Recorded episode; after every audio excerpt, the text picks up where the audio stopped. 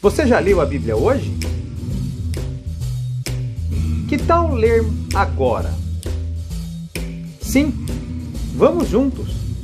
poucosminutos.com.br Claramente, as pessoas não sabem ganhar dinheiro e quando ganham algum dinheiro, não sabem como usar o pouco dinheiro que ganharam. E por que será que isso acontece?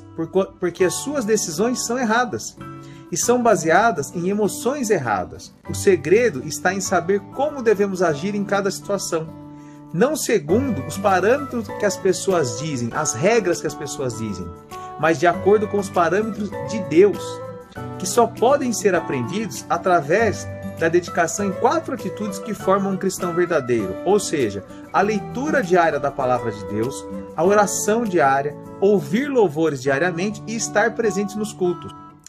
Calma, você não errou o vídeo. Estamos falando de vida financeira, sim.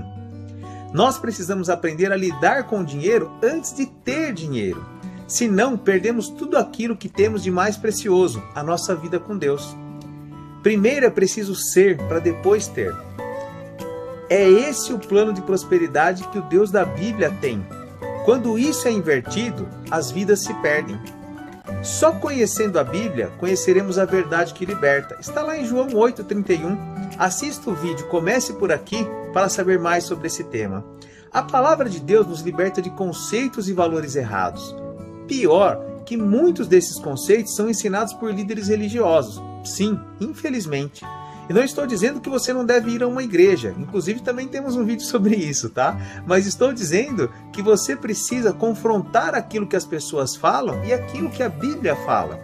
Esses conceitos errados nos fazem agir de maneira que produzem conflitos e problemas em nosso dia a dia. Por exemplo, um cristão usa parte do seu dia de trabalho para evangelizar através do WhatsApp, ou seja, o seu patrão está pagando para ele realizar determinada tarefa, por exemplo, emitir notas fiscais, mas durante o período do trabalho, ele deixa de fazer as suas responsabilidades para fazer evangelismo. Olha, o nosso evangelismo deve ser feito sem dúvida alguma, porém fora do horário de trabalho. Até porque, se estamos fazendo isso durante o horário de trabalho, estamos quebrando o, o nosso contrato com o nosso empregador. Estamos roubando o nosso empregador por quê? Porque estamos dando um mau testemunho e ainda estamos indo, estamos indo contra o que a palavra de Deus diz. Vamos ver o que Efésios 6,6 nos diz. Não obedeçam aos seus donos só quando eles estiverem vendo vocês, somente para conseguir a aprovação deles. Mas, como escravos de Cristo, façam de todo o coração o que Deus quer. Trabalhem com prazer, como se estivessem trabalhando para o Senhor e não para as pessoas e lembre-se que cada pessoa, seja escrava ou livre, será recompensada pelo Senhor de acordo com aquilo que fizer. Então, a nossa recompensa vem de Deus.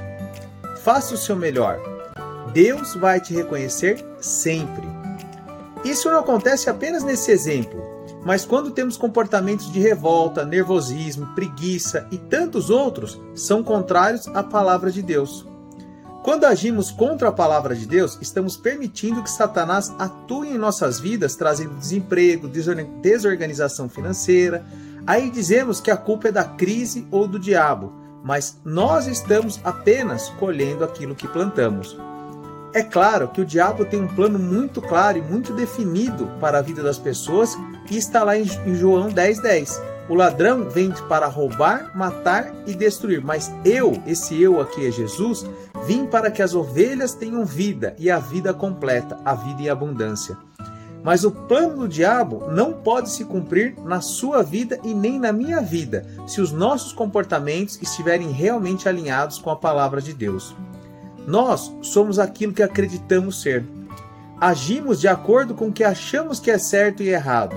Normalmente, pelo menos, é assim, né? Quais são as suas crenças e valores? Quais as suas regras sobre dinheiro?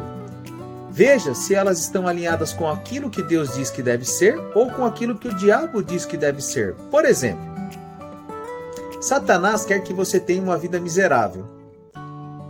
Não tenha dúvida disso. Por isso, ele planta algumas mentiras no coração das pessoas que fazem com que elas tenham atitudes que contribuem para que elas passem por dificuldades financeiras. Veja quais são elas. Algumas pessoas acreditam que para ser espiritual, você não deve dar valor à sua vida financeira. É como se uma concorresse com a outra. Sendo assim, as pessoas acabam negligenciando a vida financeira. Infelizmente, eu conheço muitas pessoas que não servem a Deus que têm mais dinheiro do que a maioria dos cristãos. Isso porque aplicam os conceitos que veremos a seguir, enquanto os cristãos, eles mesmos negligenciam a palavra de Deus, aquilo que a Bíblia nos ensina para ter prosperidade. Um outro item é que a pessoa que é de Deus, ela espera no Senhor e assim fica parado, achando que Deus vai fazer a parte dele também. Uma grande mentira. Assista ao vídeo O que Deus não pode fazer e você entenderá exatamente que cada um de nós tem a sua parte. E um outro pensamento errado é que o dinheiro é a raiz de todos os males. Mas na verdade, não é o dinheiro que é a raiz dos males, mas sim o amor ao dinheiro é que causa problemas para as pessoas.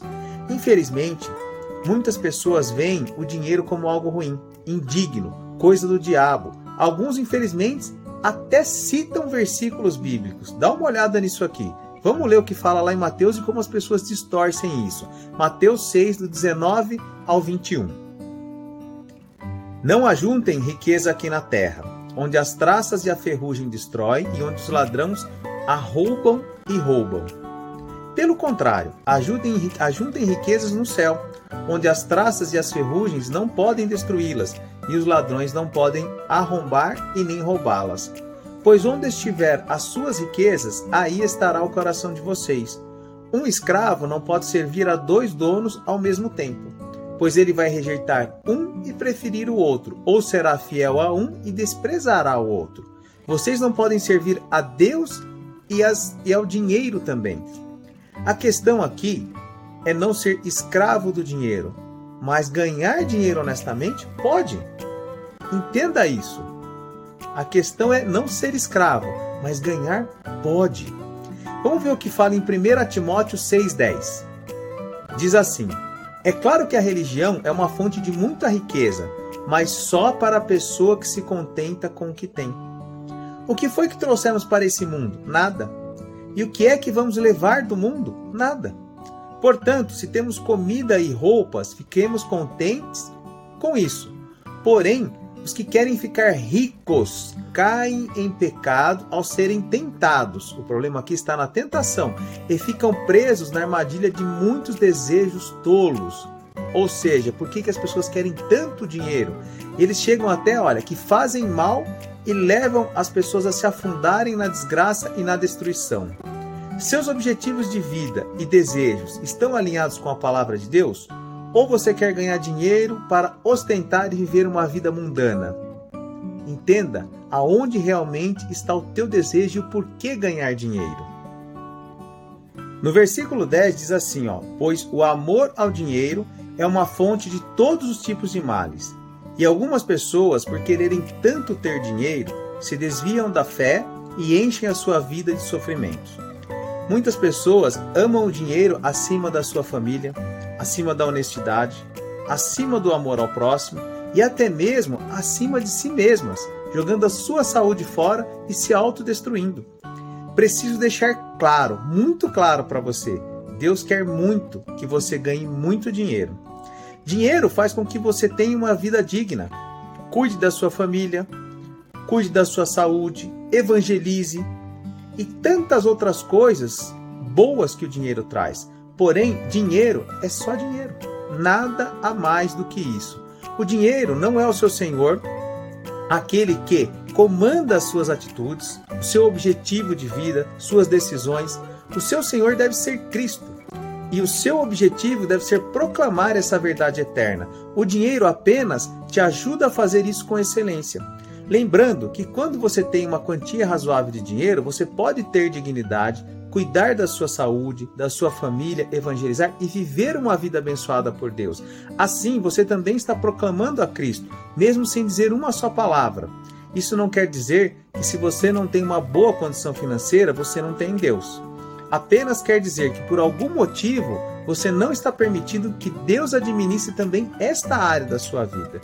O seu amor, a sua segurança, o seu motivo de alegria não pode ser o tamanho da sua fortuna ou a não existência de uma fortuna, mas Deus deve ser a sua segurança, o seu motivo de amor e alegria. Toda vez que colocamos algo no lugar de Deus em nossas vidas, criamos sérios problemas. Deus tem o primeiro lugar, ele é o centro de tudo, e isso deve ser comprovado e provado através das nossas atitudes diárias, não apenas por palavras. Vamos ver o que fala em Marcos 10, 29. Jesus respondeu: Eu afirmo a vocês que isso é verdade. Aquele que por causa de mim e do Evangelho deixar casa, irmãos, irmãs, mãe, pai, filhos ou terras, receberá muito mais ainda nesta vida. Quando? Ainda nesta vida receberá cem vezes mais casas, irmãos, irmãs, mães, filhos, terras e também perseguições. E no futuro receberá a vida eterna. Literalmente, quando colocamos Deus em primeiro lugar, ele resolve a nossa vida enquanto moramos aqui na terra e na eternidade. Quero sinceramente que através desse vídeo você descubra como viver o verdadeiro plano que Deus tem para a sua vida financeira. Se você aplicar os conceitos que veremos a seguir, sua vida financeira nunca mais será a mesma. Digo isso porque quando Deus me ensinou tudo isso através da sua palavra e eu coloquei em prática, a minha vida nunca mais foi a mesma. A Bíblia ensina quatro atitudes que transformam nossa vida financeira e serão elas que veremos nessa série. Conhece alguém que tem dificuldades em ler a Bíblia? Compartilhe talvez podemos ajudar. poucosminutos.com.br